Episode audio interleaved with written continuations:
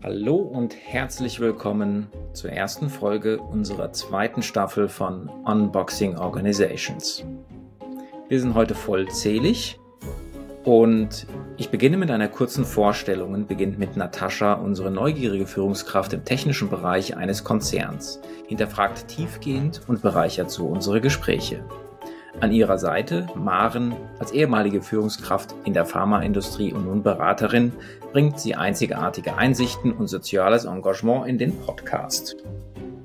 Andi, der agile Transformator und erfahrene Führungskraft, bereichert unseren Podcast mit unkonventionellen Einblicken in die Teamarbeit.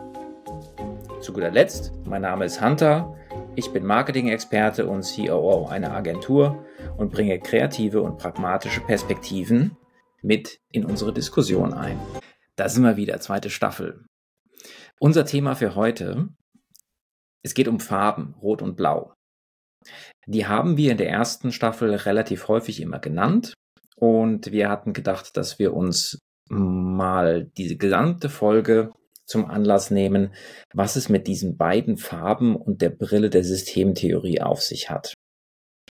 So viel erstmal dazu. Wir werden einfach mal einsteigen mit einer kleinen Erklärung, was das überhaupt bedeutet und sicherlich auch dann noch mit Beispielen und vielleicht sogar Praxiserfahrungen, was denn diese beiden Farben einem überhaupt so bringen in der Unterscheidung. Danke, Hunter. Bevor wir tiefer ins Thema eintauchen, kommt wieder unsere berühmte Check-in-Frage. Und ähm, die hat heute einen Konsumcharakter. Und zwar lautet die Frage, ich würde mir auf jeden Fall wieder Punkt, Punkt, Punkt kaufen. Ich würde mir auf jeden Fall wieder AirPods kaufen. Kam mir gerade in den Sinn, weil ich sie anhabe. Warum? ich benutze sie wirklich jeden Tag. Ähm, sowohl beruflich als auch in der Freizeit funktionieren wunderbar. Ähm, ich muss jetzt, glaube ich, nicht offenbaren, dass ich ein Apple-Fanboy bin, aber ähm, stehe ich zu. Kann ich, kann ich, weiß ich auch nicht, ob das darf, aber ich kann mich leider anschließen. Äh, ich bin kein Fanboy, aber ich bin durchaus auch bei Apple. Ähm, und mir fällt als erstes äh, mein, mein Handy ein. Also es ist in dem Fall ein iPhone, aber ich glaube, jedes andere Handy wäre da genauso gut, weil ich tatsächlich da mich ganz schön viel am Tag mit befasse im Sinne von äh, Musik hören und Fotos machen und Notizen machen und Erinnerungen. Und deswegen würde ich mir auf jeden Fall wieder mein äh, Handy zulegen. Ich bin da mal ein bisschen weniger hip also was ich mir auf jeden Fall immer wieder kaufen würde, ist, äh, wenn es kaputt gehen würde, ist äh, eine Spülmaschine. Ich bin so ein fauler Sack, was Geschirrspülen angeht. Also es gibt, also vielleicht als kleine Anekdote, ähm, selbst als ich noch in der Ausbildung war, war so eins der ersten Gegenstände, wofür ich gespart habe und was ich mir leisten musste, war eine Geschirrspülmaschine. Weil ich hasse Geschirrspülen. Das ist ja lustig, Andi. Ich war auch ähm, mit dem Gedanken bei der Küche. Und zwar ähm, würde ich mir auf jeden Fall wieder in ähm, unserem Bungalow eine ordentliche Küche kaufen, weil das einfach so toll ist, wenn man mit der Familie, für die Familie und mit Freunden kochen kann. Und ähm, ja, die Möglichkeit haben wir zu Hause nur etwas eingeschränkter aufgrund von äh, wenigen Platz und vielen Dachschrägen. Da passt so eine Küche nicht so gut rein. Und hier haben wir eben wirklich einen richtigen Herd und dazu auch noch einen Dampfgarer. Ähm, und das ist einfach schön, wenn man das so benutzen kann und alles funktioniert. Das macht richtig Spaß. Ich leite mal zu unserem Thema über. Ist eine, ist Kaufen rot oder blau? ich hätte jetzt gedacht, du fragst, ob Kochen rot oder blau ist. Geht ja um Konsum. Ja. Hm. Und ich bin ja im Marketing, ich komme nicht aus meiner Rolle raus. Das kauft, also wenn wir es gucken, wirklich mit kaufen nehmen würden, kommt es darauf an, was du einkaufst. Also, ne, weil die Tätigkeit selber, glaube ich, ist schwer einzuordnen, aber es kommt darauf an, in welcher Situation du was einkaufst, ne? Ähm, vielleicht sollten wir aber trotzdem nochmal einen Schritt zurückgehen und nochmal äh, die Unterscheidung Rot und Blau nochmal auseinandernehmen. Also zum einen ist, glaube ich, ganz spannend, warum machen wir da überhaupt eine Unterscheidung? Dann äh, müssen wir ja fairerweise auch äh, die Person nennen, die die Unterscheidung mit Rot und Blau erstmal überhaupt äh, auf den Weg gebracht hat, nämlich Gerhard Wohland. Ähm, da vielleicht auch der, der Hinweis, dass wir ähm, von Gerhard Wohland die Denkzettel immer ganz großartig finden. Also zumindestens Maren und ich, wir benutzen die sehr oft. Also ähm, könnten wir auch in die Shownotes verlinken und werden das sicherlich auch tun. Genau, und jetzt, bevor ich mich jetzt wieder irgendwie verliere, also die Ent Unterscheidung von Gerhard Wohland hilft uns bei der Systemtheorie oder beziehungsweise auch uns vier hier, ähm, eine Unterscheidung zwischen verschiedenen Situationen, die wir im Unternehmen erleben, zu machen. Und zwar zwischen Situationen, die sich mit Wissen oder mit, mit vorhandenen Lösungen beschreiben lassen oder Situationen, die sich eben mit Talent, also wo noch kein Wissen vorhanden ist, beschreiben lassen. Vielleicht möchte aber noch jemand was hinzufügen. Ja, gerne an. Vielleicht setzen wir noch ähm, da an. Also ich bin mit ähm, Dr. Gerhard Wohland und seinen Denkzetteln und seiner, ich sag mal, Variante oder Übersetzung äh, von der Systemtheorie in Richtung Praxis ähm, natürlich auch über unsere Ausbildung äh, in Kontakt gekommen. Ich glaube sogar relativ früh.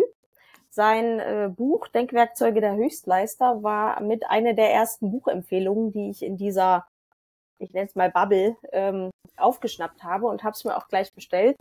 Und es ist, wie ich finde, ein großartiges Buch. Eins der wenigen, was äh, ohne Füllwörter auskommt. Also jeder Satz äh, sitzt da und hat eine Prägnanz, ähm, die ich immer wieder toll finde. Es ist auch ein Buch zum immer wieder in die Hand nehmen, weil eben so viele ähm, Denkwerkzeuge und Denkzettel beschrieben sind, dass man immer wieder gucken kann, na, was passt denn jetzt hier auf meine Situation und tiefer eintauchen kann. Aber die grundsätzliche Unterscheidung, und davon lebt ja auch ein Stück weit die Systemtheorie, zu sagen, ich unterscheide das eine von dem anderen, um es mir besser begreiflicher zu machen, um zu gucken, was davon ist dann auch wieder, ich sag mal, der jeweilige Handlungsrahmen und was ist der Kontext. Und die Unterscheidung ist eben hier ähm, zwischen kausalen Zusammenhängen, für die meistens das Wissen vorhanden oder für die das Wissen vorhanden ist, entweder im eigenen Unternehmen oder außerhalb, so dass man sich zukaufen kann. Das wird bei ihm halt als blau beschrieben. Und ähm, alles, was man mit dem großen Wort Dynamik überschreiben könnte, bezeichnet er als rot. Das sind völlig neue Situationen, die auf Organisationen einprasseln, und die Organisation noch nicht weiß, ähm, wie darauf zu reagieren ist, weil das so neu ist, dass dafür schlichtweg noch kein Wissen existiert. Und werden wir sicherlich gleich nochmal tiefer drauf einsteigen. Es gibt eben auch Möglichkeiten, wie man auf den jeweiligen Schwerpunkt äh, eines Problems reagieren kann. Und das ist auch äh, ein wichtiger Aspekt, ähm, dass er selbst sagt, es ist selten so, dass ein Problem nur rot oder blau ist, sondern oft hat es von beiden Anteile. Und da sind wir sicherlich auch bei deiner Frage des Kaufens. Ich glaube, es hat von beidem etwas.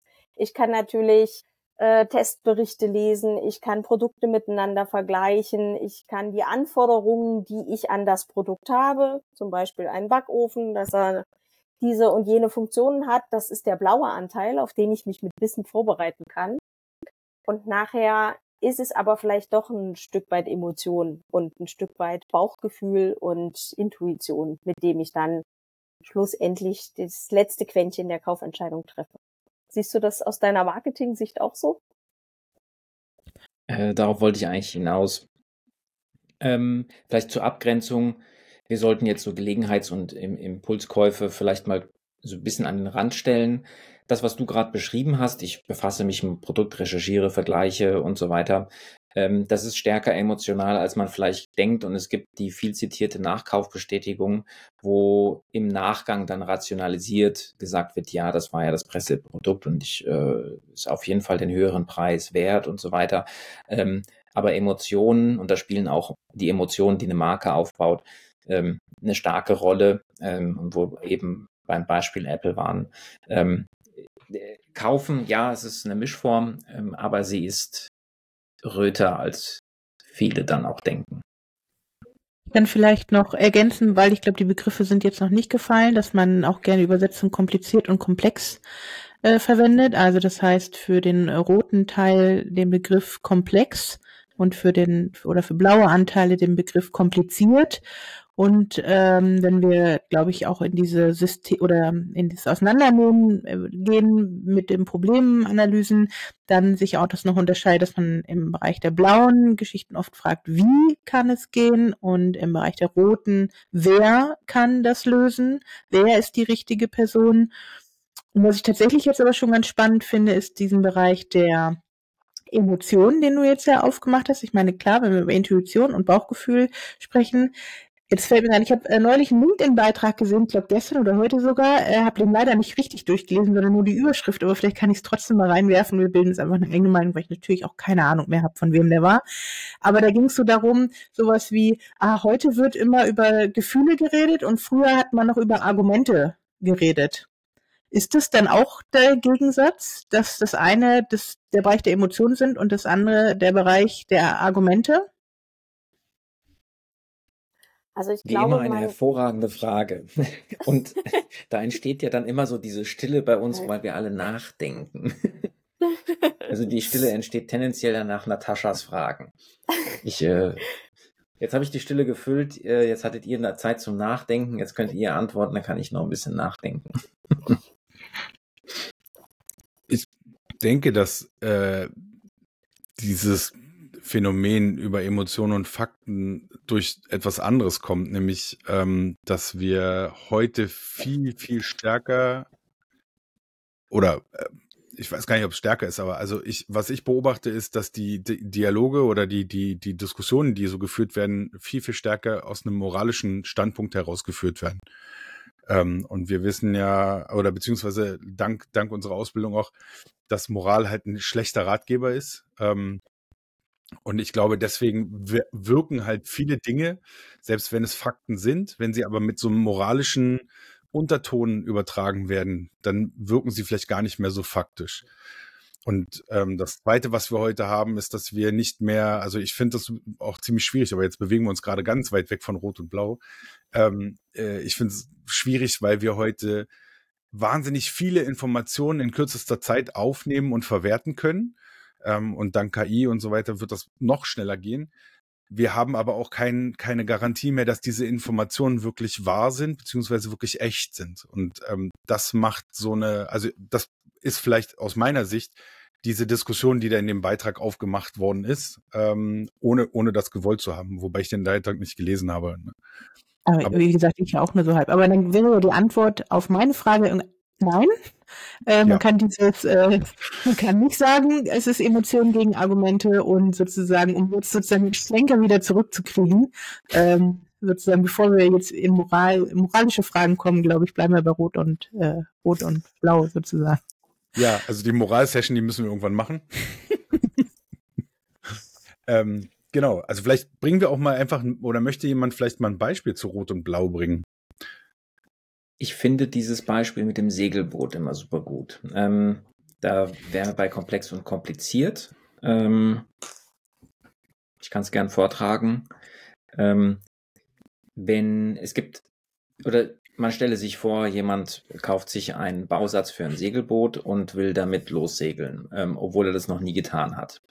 Dann ist das Zusammenbauen des Segelbootes anhand eines sehr guten Bauplanes der mir die Einzelteile genau sagt, was wohin kommt, ist es relativ wahrscheinlich, dass ich mit dem Wissen, was in diesem Bauplan liegt, das der Ingenieure haben ja diesen Bauplan geschrieben und haben ihr Wissen damit dann da reingegossen, ist es relativ wahrscheinlich, dass ich ein Segelboot zusammengebaut bekomme. Es ist halt sehr kompliziert. Sicherlich dennoch eine Herausforderung. Und da würde man sagen, dass diese Aufgabe primär blau ist, weil ich Wissen anwende. Ich sage häufig, dass blaue Dinge auch gut mit Prozessen zu begegnen sind. Blaue Probleme kann ich mit Prozessen begegnen, weil das haben wir in der Vergangenheit schon mal gemacht. Und dann gießen Experten ihr Wissen über diese Problemlösung dann in einen Prozess, sodass alle Nachfolgenden dann auch davon profitieren können. So, dann habe ich erfolgreich mein Segelboot gebaut und dann will ich lossegeln. Da ich das aber nicht gelernt habe, werde ich höchstwahrscheinlich scheitern. Weil auf hoher See begegnen mir viele Überraschungen und hier hilft mir einzig allein Erfahrung, um dieses Segelboot von A nach B zu bekommen, weil es eine komplexe Aufgabe ist oder es ein komplexes Problem, dieses Segeln. Ich muss also das Segeln lernen. Ich kann nicht, äh, ich kann mir dieses, diese Erfahrung oder dieses Könnertum nicht einfach anhand eines, wie segel ich von A nach B Buch aneignen, sondern ich muss auch das äh, Segeln an sich lernen. Und das wäre dann eine hauptsächlich oder primär rote Aufgabe, weil es komplex ist und ich muss Erfahrung oder ich brauche Erfahrung, um dieses, diese Aufgabe zu erledigen. Genau. Und ähm, ich würde gerne noch ergänzen, dass ich denke, dass es nicht nur an der Erfahrung liegt, sondern ähm, auch an einem gewissen grundsätzlichen Talent. Also wenn wir vielleicht doch mal ähm, eine Analogie mit dem Sport ziehen, die Kinder, auch für den Fußball, was ja da beliebte Analogien sind, werden relativ früh gescoutet, weil man relativ früh erkan erkennen kann, als talentierter Trainer, ist so ein junger Mensch sehr ähm, fundiert und talentiert im Umgang mit dem Ball oder hat er noch einen weiteren Weg vor sich und lernt es vielleicht niemals. Also ich glaube schon, dass Menschen zu verschiedenen Themen an unterschiedlichen Punkten starten. Wo dieses Talent herkommt, ähm, sei mal noch äh, ganz nebenangestellt. Ich glaube, da müssten wir uns ähm, mit Psychologie und solchen Themen äh, beschäftigen. Das ist ja nicht ähm, unser Fokus und unser Steckenpferd, sondern wir gucken ja gerne auf die Organisation insgesamt. Und trotzdem denke ich, dass es nicht nur Erfahrung braucht, sondern eben ja einfach ein gewisses Gespür für die jeweilige Aufgabe und dann ist es aber so, dass man sein Talent sicherlich nur ausbauen kann, wenn man auch die Möglichkeit bekommt, ähm, das tatsächlich anzuwenden. Seht ihr das auch so? Ja. Ich würde da so ein Beispiel von Kahnemann auch einbringen, der in seinem Buch Schnelles Denken, Langsames Denken, das ist mir in Erinnerung geblieben, wo es um Intuition geht, wo er das Beispiel bringt, dass sehr häufig zum Beispiel erfahrene Feuerwehrleute dann schon im Vorfeld wissen, was weiß ich, wenn das brennende Haus zusammenbricht und dann halt sagen alle Leute raus und alle wundern sich, woher die das wissen. Aber diese Feuerwehrmänner haben halt so viel Erfahrung, dass sie anhand von kleinen Merkmalen, die ähm, die Geräusche, die entstehen, der Grad der des Brandes oder so weiter, dann blitzschnell entscheiden können. Oftmals wissen die selber gar nicht, woher die das wissen. Das ist dann die Intuition. Und ähm, das ist das, was du dann auch letztendlich mit Talent meinst. Und um bei dem vorigen Beispiel, ein erfahrener Segler ähm, handelt oft intuitiv, weil er ähm, äh, Bewegungsmuster und Handlungsweisen so eintrainiert hat, dass er gar nicht mehr großartig nachdenken muss. Und äh, das würde man dann ja als Könnertum ähm, auch bezeichnen. Ähm, ja. Und das ist übrigens auch ganz spannend, weil ähm, selbst wenn du dir so einen Könner holst, ähm, der kann sein Wissen weitergeben, aber nicht seine Erfahrung, nicht seine Intuition, nicht das, was, wie er handeln würde in bestimmten Situationen. Das ist also, ne, weil man ja manchmal denkt, äh, ich nehme mal die Fußballanalogie, wenn ich mir jetzt irgendwie so eine Starmannschaft da zusammenhole, dass, dass die ja sozusagen in, in, in schon bewiesen haben, dass sie talentiert sind. Das ist aber keine Garantie, dass du dann sozusagen immer den weltbesten Fußball spielst.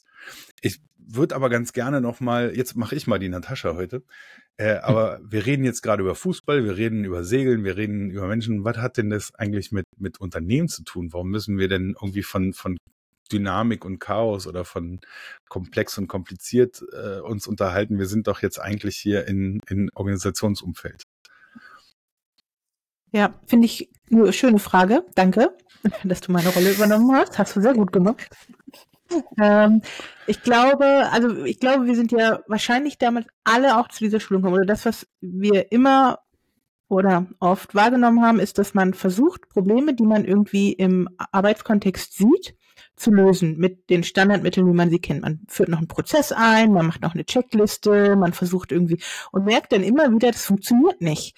Und genau an diesem Punkt hat mir total geholfen, genau diese Unterscheidung zu treffen. Zu merken, wir haben doch hier ein Problem, wir haben hier schon 25 Mal einen neuen Prozess, eine neue Checkliste, alles mögliche, was aus dem blauen Bereich kommt, einzuführen, um dann irgendwann zu der Erkenntnis zu kommen, ja, warum kann das nicht vor, oder warum funktioniert das nicht, warum ist das nicht das Allheilmittel, weil wir eigentlich ein Problem haben, was einen sehr, sehr hohen roten Anteil hat ähm, und es sozusagen dann so eine Art, eigentlich wie eine richtige Erleichterung geworden ist, zumindest mal zu wissen, woran es liegt. Es ist, finde ich dann immer noch, und ich finde es spannend, wenn wir da später noch drauf eingehen, auch total schwer, finde ich, die Unterscheidung zu treffen. Ähm, aber vielleicht gehen wir da nochmal später ein bisschen drauf ein, bevor die anderen nochmal sagen, warum das so wichtig ist, es zu unterscheiden. Ich denke, im Unternehmenskontext ähm, lohnt sich dann wirklich mal der Blick auf die Telewanne von Herrn Dr. Wohland, weil er das so ein bisschen ähm, mit der ja, wirtschaftlichen Historie verknüpft. Und äh, die können wir gerne dann äh, in den Shownotes auch noch verlinken. Ähm, da geht's halt darum, zwischen der Zeit der Manufaktur und äh, der Zeit äh, der Massenfertigung ähm, unter ähm, auch bezeichnet als Taylorismus äh, zu unterscheiden. Also früher, wenn ich ähm, einen Tisch brauchte, dann bin ich zum Zimmerer oder zum Tischler hin und habe gesagt, ähm, ich habe zu Hause acht Personen und der Tisch soll bei mir in die und die Ecke passen und der soll bitte rund oder eckig sein und dann hat der Tischler in seiner Manufaktur direkt anhand des Bedarfs den Tisch einzeln so gefertigt, ähm, wie ich ihn gebraucht habe. Das war also ähm, ein, eine komplexe Tätigkeit, weil es kein repetitiver Vorgang war. So, und dann kam eben irgendwann die Fließbandproduktion bei ähm, Henry Ford, ähm, unterstützt eben durch Frederick Taylor. Und alles wurde immer gleich in den gleichen Arbeitsschritten mit immer wieder den gleichen Methoden, mit den gleichen Messungen durchgeführt. Und ähm, in diese Prozesse wurde sehr viel Effizienz reingebracht. Und ähm, ich finde, eine wichtige Unterscheidung ist auch, dass diese Prozesse eine ähm, sichere Kausalität haben. Wenn ich an diesem Parameter etwas ändere, dann kommt am Ende das und das bei raus. Und das ist eben der Unterschied zur Komplexität.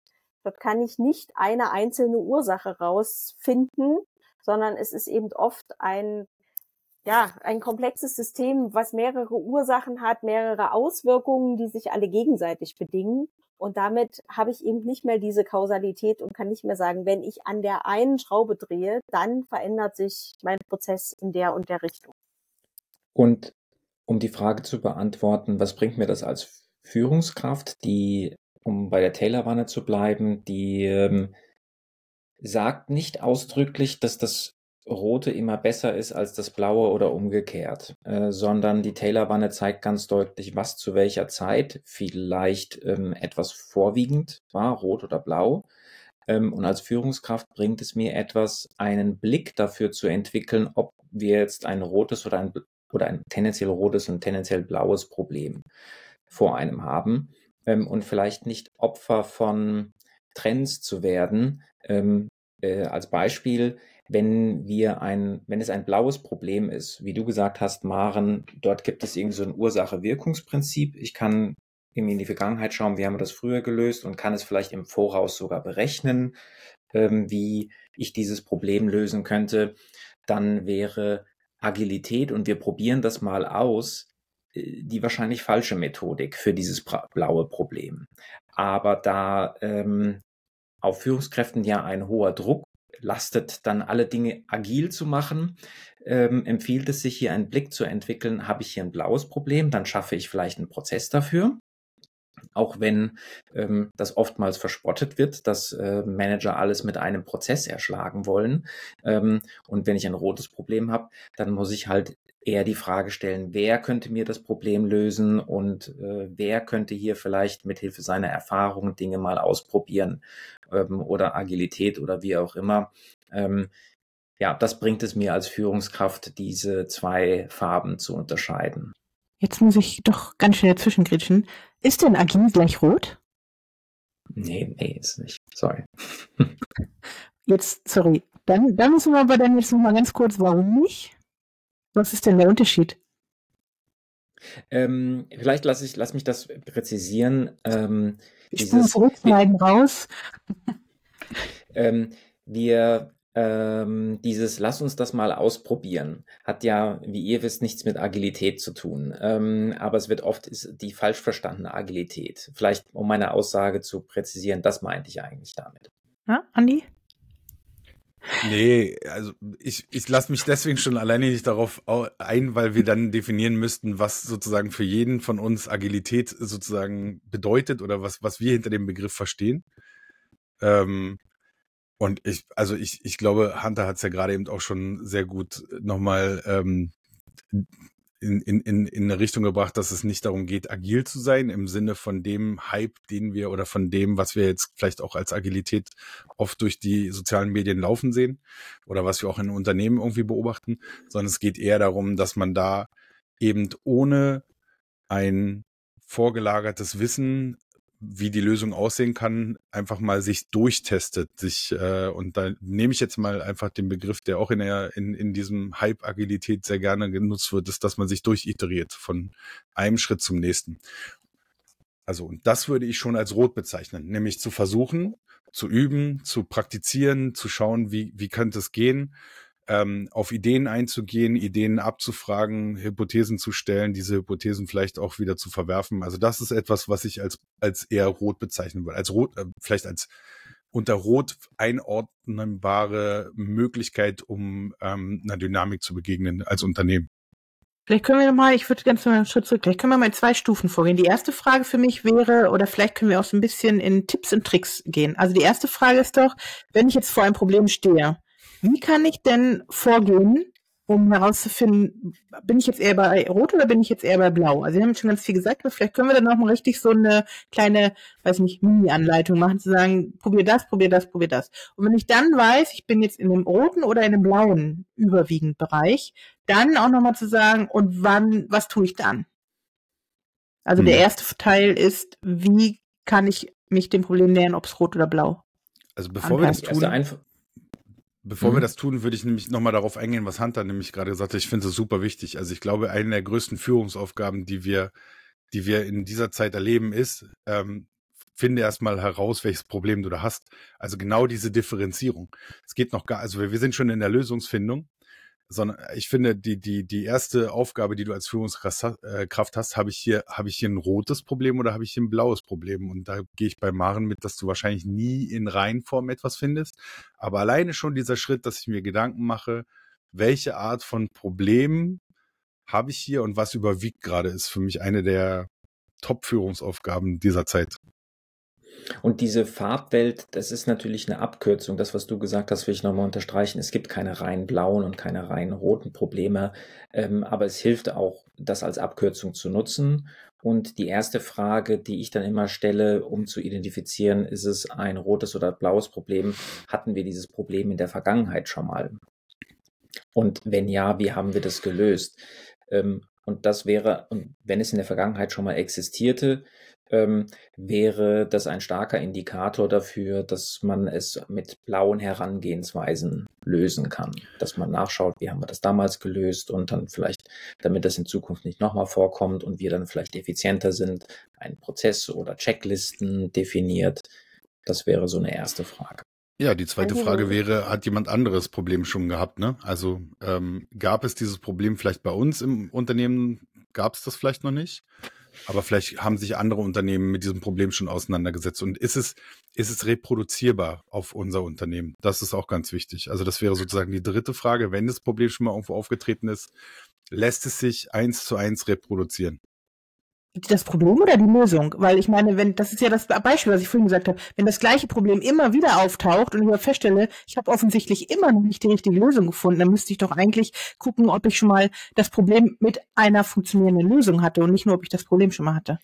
Na, dann müssen wir vielleicht ein bisschen raus aus der aus der theoretischen Frage rein in die Praxis. Also wenn eine Maschine kaputt geht ähm, und ich weiß, dass diese Maschinen an verschiedenen Standorten im Einsatz sind oder auch bei verschiedenen Unternehmen, dann, dann kann ich fragen, ob jemand sich damit schon auseinandergesetzt hat, ob es dafür Handbücher gibt, ob es da irgendwie irgendwelche Leitfäden gibt. Und das, das, da wir hier von einer Maschine sprechen, ist es sehr, sehr wahrscheinlich, dass diese Maschine schon mal auf irgendeine Art und Weise repariert worden ist, dass es da vielleicht gesonderte Teile gibt oder vielleicht einen besonderen Vorgang, den man gehen muss, damit diese, diese Lösung herbeigeführt wird.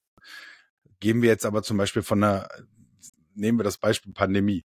Das gab es in der, in, in, in, in dieser Form, wie wir sie erlebt haben, noch nie. Und also alleine von meinem Unternehmen aus, da sind Checklisten vorbereitet worden, da, oder beziehungsweise in, in der Lösungsfindung sind, sind Dinge passiert, die werden uns aber bei der nächsten Pandemie trotzdem nicht helfen. Also wir werden vielleicht Versatzstücke, wir werden Teile von dem, was wir da erarbeitet haben und wie wir, wie wir diese Pandemie gemeistert haben, die werden wir nutzen können. Wir werden aber die nächste Pandemie, und ich klopfe mal hier so virtuell auf Holz, dass es nicht nochmal eine geben wird, ähm, wir werden die nächste Pandemie nicht mit eins zu eins den Checklisten, mit den Vorgehen und mit den Dingen, die wir erarbeitet haben in der letzten, meistern können. Und das ist, glaube ich, genau der Unterschied, den, den wir hier machen müssen. Und wo wir den Führungskräften, weil das war ja deine Eingangsfrage, auch mitgeben können, zu sagen, so viel wie möglich von dem adaptieren, was schon da ist, aber auch gucken, ist es das, was zur Lösung führt, oder haben wir hier Abweichungen? Aber Maren wollte, glaube ich, gleich was sagen. Danke, Andi. Ähm, mir hilft auch immer das etwas negativ äh, behaftete Wort des Fehlers. Ein Fehler kann nur dann auftreten, wenn ich eigentlich hätte wissen können, wie es geht. Nämlich dann, wenn ich mich im ähm, blauen Umfeld bewege und eigentlich in meinem Unternehmen das Know-how haben müsste, um das Problem anzugehen. Oder es mir zumindest einkaufe von jemandem anders, der irgendeine Koryphäe ist auf diesem Gebiet. So, wenn mir dann trotzdem, dass ich mir das eingekauft habe, derselbe Fehler wieder passiert, dann ist es eben einfach ein Fehler. Wenn ich aber überhaupt nicht weiß, wie ich mit der völlig neuen Idee meines Wettbewerbers, der jetzt plötzlich ähm, Tabletten in der Apotheke drucken will, ähm, wie ich damit umgehen soll, dann brauche ich eine echt gute Idee. Und die kann nicht aus irgendeinem Wissen kommen, sondern wenn überhaupt, dann von einem Talent. Und dann kommen wir zu dem nächsten Indikator. Also die Frage, haben wir das in der Vergangenheit schon mal gemacht oder reden wir von einem Fehler oder von einem Irrtum?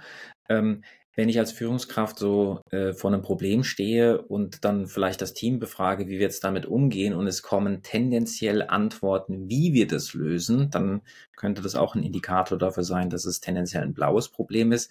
Wenn aber Namen von Teammitgliedern fallen, äh, wer das lösen soll, ähm, dann ist es tendenziell ein, ähm, tendenziell sage ich, ein rotes Problem, weil, wie du gesagt hast, ähm, Maren, dann müssen vielleicht Ideen generiert werden und manche Personen sind dann dafür bekannt, dass sie in den schwierigen Fällen immer gute Ideen entwickeln. Und das wäre dann ein Indikator dafür, dass es ein rotes Problem ist. Die Herausforderung dabei ist, dass die Organisation diese Unterscheidung erstmal kennen muss. Weil ich häufig erlebt habe, dass gerade bei roten Problemen versucht wird, mit blauen Steuerungsinstrumenten draufzulegen. Ja, wenn wir jetzt hier ein Problem haben, wenn das Projekt aus dem Ruder läuft, dann machen wir halt unseren Steuerungskreis öfter, dann machen wir die Budgets enger, der Projektverantwortliche muss dann noch öfter zur Führung kommen, weil die Führung denkt, dass mehr Steuerung notwendig ist. Und dabei ist genau das Gegenteil äh, der Fall bei einem hohen roten Anteil. Es ist mehr Freiraum für das Talent notwendig. Und da gebe ich dir recht. Der Fehler wird aber von Führungskräften gemacht und deswegen hatte ich gesagt, man soll mal ins Team reinhorchen, weil die, die an der direkt nah an der Wertschöpfung dran sind, die haben in der Regel ein sehr gutes Gespür dafür. Ob ja. das jetzt, ob die Frage, wer löst das Problem besser ist, als die Frage, wie wird das Problem gelöst.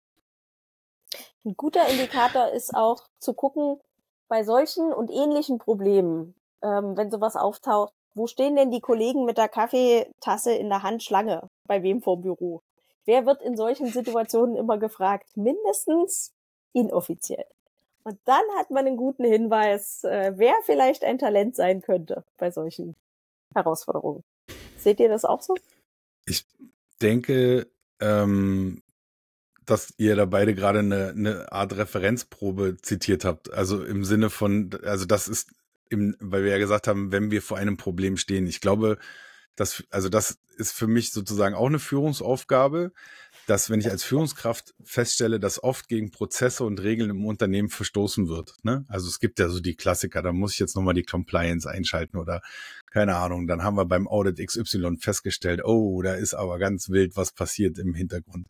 Also ich glaube, das sind immer ganz gute Indikatoren, dass man im Nachgang feststellt, oh, vielleicht hat sich zu der, zu der, zu der damaligen Lösung ein, ein etwas höherer roter Anteil irgendwie eingeschlichen und da mal zu gucken, wie kann ich damit umgehen als Führungskraft. Also finde ich aber ganz charmant, einfach zu sagen, auch im Nachgang nochmal drauf zu gucken, wenn das Problem vermeintlich gelöst ist. Ja, ich würde ganz gerne nochmal ein Beispiel einwerfen aus dem Bereich, äh, jetzt aus dem ich komme, was ja viel mit Projektmanagement zum Beispiel zu tun hat oder jetzt im Bereich Bau oder Planung. Da haben wir ja diverse Gewerke, also Fachgewerke, die irgendwie in der Planung zusammengebracht werden müssen. Und ähm, aber ich sag mal, die Bauwerke, also immer wie, also wir bauen immer wieder irgendwie Bauwerke. Ähm, und da gibt's Richtlinien für und äh, Prozesse, wann man wie was zu planen hat. Und dann gibt es immer dieses Thema, dass aber natürlich irgendwie alle Gewerke zueinander idealerweise passen sollten. Und auch bei jedem Bauwerk natürlich es auch durchaus unterschiedliche Rahmenbedingungen gibt. Also so schöne Sachen wie Baugrund oder so ist halt jedes Mal anders, egal wo ich baue oder so.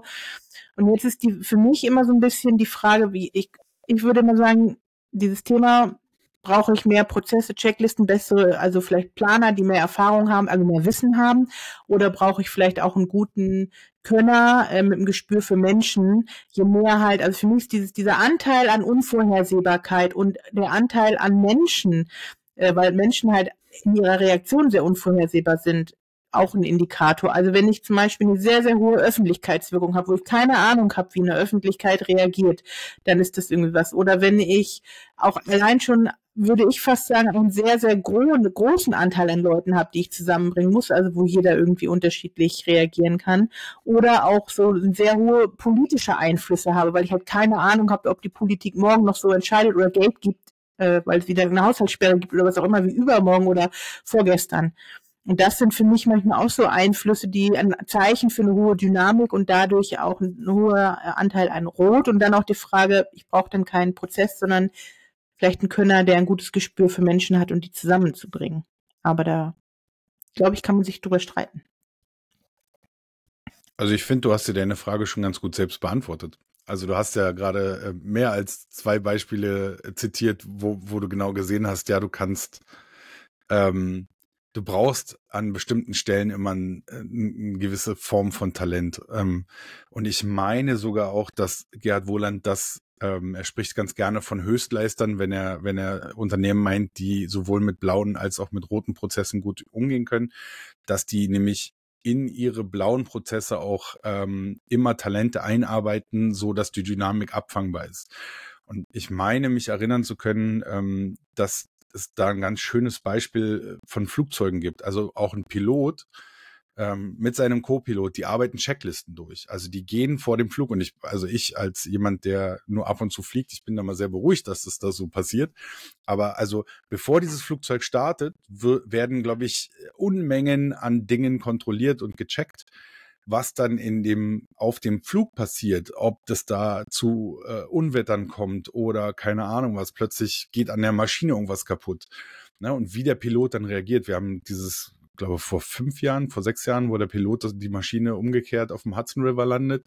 Das, das findest du in keinem Handbuch und das findest du auch keine Checkliste. Da hat jemand eine Idee gehabt, hat jemand reagiert und es ist Gott sei Dank für alle Passagiere gut ausgegangen, sowohl für die Passagiere als auch für den Piloten.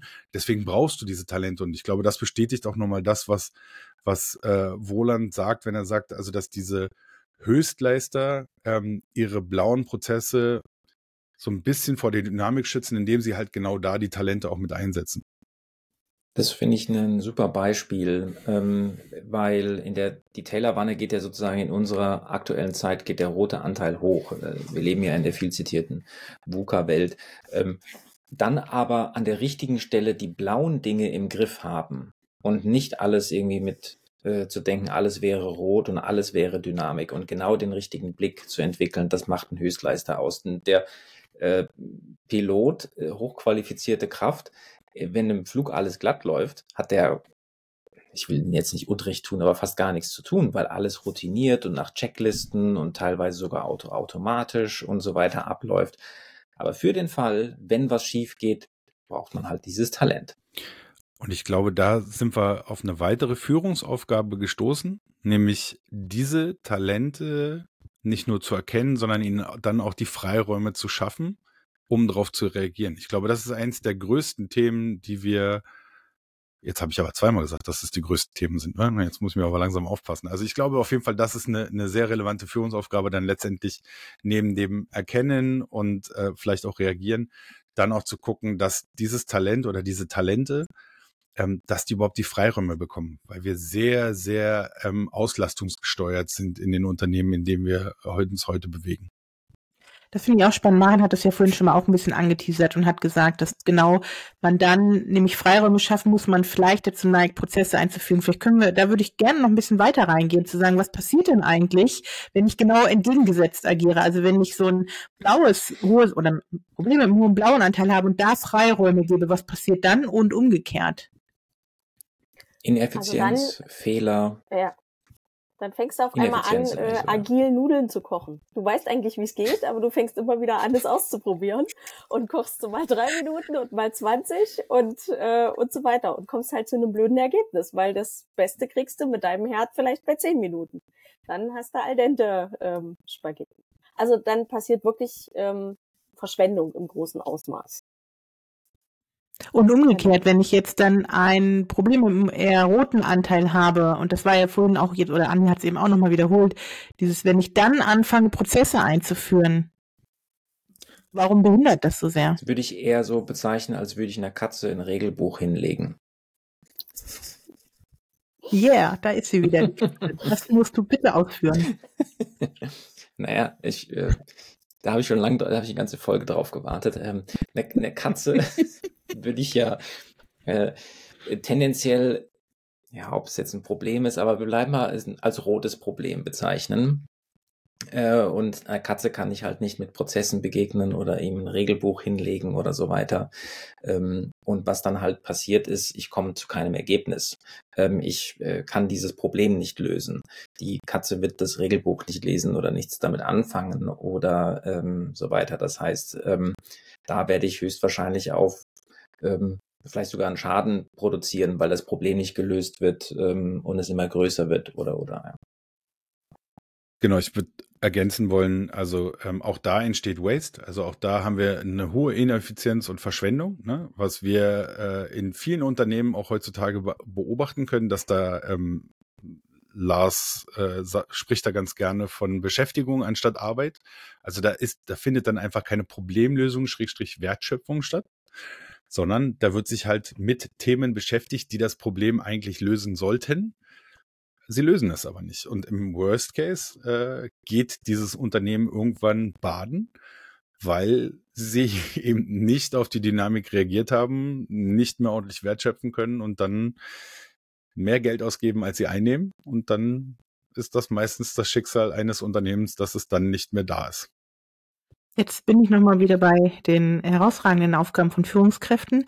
Äh, wenn wir den, mal den Blick ein bisschen, das ist ein bisschen ab von der Systemtheorie, aber haben wir dann auch ein Thema, also zum Beispiel im Bereich Mitarbeiterbindung, also dass wir oft auch genau dieses, wenn wir zu viel Beschäftigung haben, es auf eine Unzufriedenheit äh, führen kann bei Mitarbeitenden und das wiederum dazu führen kann, äh, dass sie gehen oder kündigen oder halt einfach was auch immer, äh, Dienst der Vorschrift machen.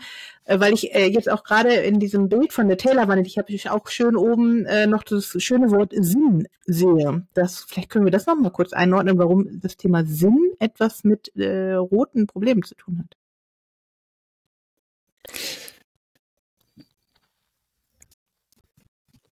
Ach, da würde ich auf das Thema Simon Sinek sogar verweisen. Ähm, das später. Da wir das Thema Simon Sinek äh, in, sicherlich nochmal auseinandernehmen werden, ähm, merke ich mir das mal für dieses Thema. Aber um die Frage zu beantworten, mit Sinn schaffe ich zum Beispiel ähm, einen Nordstern, wo die Talente äh, stärker aufeinander ausgerichtet ähm, die Probleme lösen können. So würde ich vielleicht die Frage beantworten.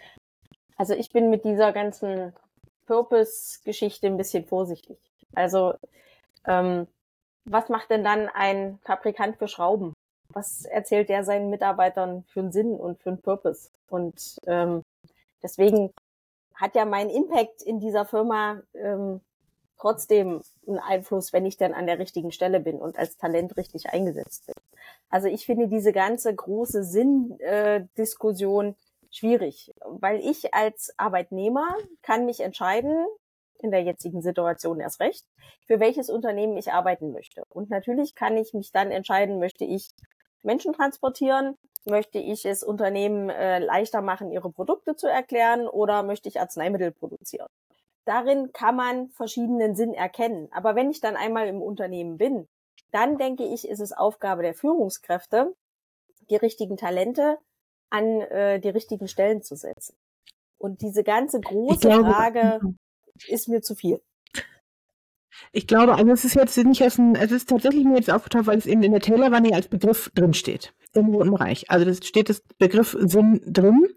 Und ich glaube, das ist so irgendwie Andi eben schon gesagt hat, dieses Thema Nordstern. Also im Bereich dieses, wenn ich wer, also wenn ich Talente und Könner habe, das ist sozusagen ja trotzdem, die nicht in so einem völligen Freiflug agieren, sondern es durchaus Rahmen und ähm, in denen sie sich ja auch bewegen gibt. Und dass eben dieses Thema Sinn, also Sinn im Sinne von äh, was ist der Nutzen und der Sinn eines Films, warum machen wir das überhaupt, sozusagen sich auch leiten lassen können, weil da ist ja jetzt eben nicht irgendwie die ganze Außenwelt und die Geschäftsführung entscheiden, die Führungskraft entscheidet und kontrolliert und steuert, wie denn genau dieser dieser Mitarbeiter das macht oder nicht macht, das habe ich ja dann gar nicht mehr im Griff, weil ich als Führungskraft ja viel, ähm, also sozusagen auch jetzt kommt sogar noch Vertrauen mit ins äh, Spiel, diesem Mitarbeiter vertrauen muss, dass er das Richtige macht, um diese Problemlösung im Sinne des Unternehmens zu erzeugen. Und da ist, glaube ich, schon das als Nordstern wichtig zu wissen, was ist denn das ganz Große, wo wollen wir denn hin, damit eben alle Könner auch so eine Vorgabe haben, in diese Richtung sollte es irgendwie gehen. Ich glaube, wir haben in unserer ganzen Diskussion eine ganz wichtige Unterscheidung noch nicht getroffen, nämlich die, dass Führung ein rotes Thema ist und damit Talente bedarf und Steuerung ein blaues Thema ist. Und viele Führungskräfte, Punkt. meiner Erfahrung nach, verwechseln das eine mit dem anderen und denken, sie können mit Steuerung, mit noch mehr Druck, mit du fühlst mir noch mehr Excel-Tabellen aus, du musst die und die KPIs erfüllen, denken sie, können sie ein Unternehmen lenken. Das ist aber genau das Gegenteil von Führung, weil Führung das braucht, was Natascha eben erwähnt hat. Ein gewisses Gespür für Menschen, Vertrauen, ähm, ja, einfach ein Talent dafür zu erkennen, äh, ist der an der richtigen Position? Was sehe ich in dem Menschen? Kann der sich noch weiterentwickeln, was er vielleicht selber in dem Moment noch gar nicht sieht? Und ihn dann dahin zu setzen und ihm die Bedingungen zu geben, dass er weiter wachsen kann und darin für sich selber den Sinn sieht. Ich glaube, dann äh, bin ich d'accord mit dem Begriff. Da würde ich ein bisschen einhaken. Ich habe ja mal gesagt, man kann als Führungskraft nicht nicht steuern. Als Beispiel, wir kennen das alle, Highest Paid Opinion, Chef sitzt im Workshop, Chef sagt was, alle machen's. Obwohl die Führungskraft vielleicht nach bestem Wissen Ideen liefern wollte, um den Leuten Freiräume zu liefern, schafft er manchmal unabsichtlich dann äh, genau das Gegenteil. Ich würde sagen, dass Führungskräfte dennoch die blauen Dinge im Griff haben sollten, um Ineffizienz zu verhindern. Deshalb aber der Blick wichtig ist, wann ist es blau und wann ist es rot und wann gehe ich mit Führung an das Problem ran und wann gehe ich mit Prozessen und Checklisten an das Problem ran. Deshalb ähm, möchte ich ein bisschen eine, eine, Lanze für das Blaue brechen. Ähm, und dann auch eine Lanze für die Tatsache brechen, dass Blau schon auch die Aufgabe einer Führungskraft ist, um Effizienz zu ähm, verhindern. Ich glaube, man muss auch unterscheiden zwischen Begriff Führungskraft und Führung in dem Sinne, glaube ich, wie Maren es hm. meint. Was, hm. Jetzt wird's ich wollte gerade sagen, jetzt wird's ganz wild, weil, also ich, Hunter hat gerade eben Blau und Steuerung zusammengewürfelt, äh, weil, weil Maren das, glaube ich, angeteasert hat. Aber ich, also ich bin grundsätzlich bei dir, Hunter. Ich will nur sagen, dass Steuerung zu genauso zur Unternehmensführung oder zu, zu, dem, zu dem Erhalt eines Unternehmens beiträgt, wie ähm, letztendlich dann auch irgendwann äh, da mal Freiheiten zu lassen und jemand anderes äh, bei der Problemlösung ans Ruder zu lassen. Ähm, ich würde noch nicht per se, also weil da war mir gerade zu viel, blau ist schlecht und rot ist gut. Also auch diese Unterscheidung möchte ich hier gerne äh, nicht machen, sondern eher sagen, da, jedes hat seinen Mehrwert, wenn, wenn das Problem halt entsprechend dadurch gelöst wird ich, wenn wir jetzt noch weiter diskutieren, habe ich das Gefühl, dass wir in eine Richtung Doppelfolge laufen. Das wollte ich gerade sagen. Ich ähm, fand, du hast äh, sogar auch äh, ein schönes Schlusswort gesagt, dass beides wichtig ist und dass wir ähm, nicht das eine über das andere legen können. Und das hatten wir auch schon ein paar Mal jetzt auch betont, dass ähm, der Blick das Richtige ist. Das ist die Aufgabe von Führungskräften, an die du hattest, das als das die wichtigste Herausforderung an Führungskräfte bezeichnet. Ähm, wir haben ein paar Beispiele genannt. Ich habe äh, durch das Beispiel mit dem Piloten wieder eine tolle Analogie gelernt, die ich ja so mag. Also Andi, vielen Dank für dieses Beispiel mit dem Piloten, weil es, ich fand es wirklich sehr äh, anschaulich. Ähm, und ich würde sagen, wir machen vielleicht noch eine kurze Zusammenfassung. Ich habe sie vielleicht, ich habe sie versucht anzufangen. Macht gerne noch Ergänzungen, was ihr nochmal als Fazit oder Zusammenfassung bei dieser Folge sehen würdet. Habe ich vielleicht noch was vergessen, was noch erwähnenswert ist? Also ich glaube, du hast alles ganz gut zusammengefasst gerade. Ich meine, alles gehört zu haben. Vor allem ein Lob an mich. Passt. Maren, Natascha, habt ihr noch Ergänzungen? Nein. Dann danke ich allen Zuhörern fürs Zuhören. Die nächste Folge gibt es in zwei Wochen. Lasst eine Bewertung auf Spotify, Apple Podcast oder wo auch immer ihr gerade zuhört da.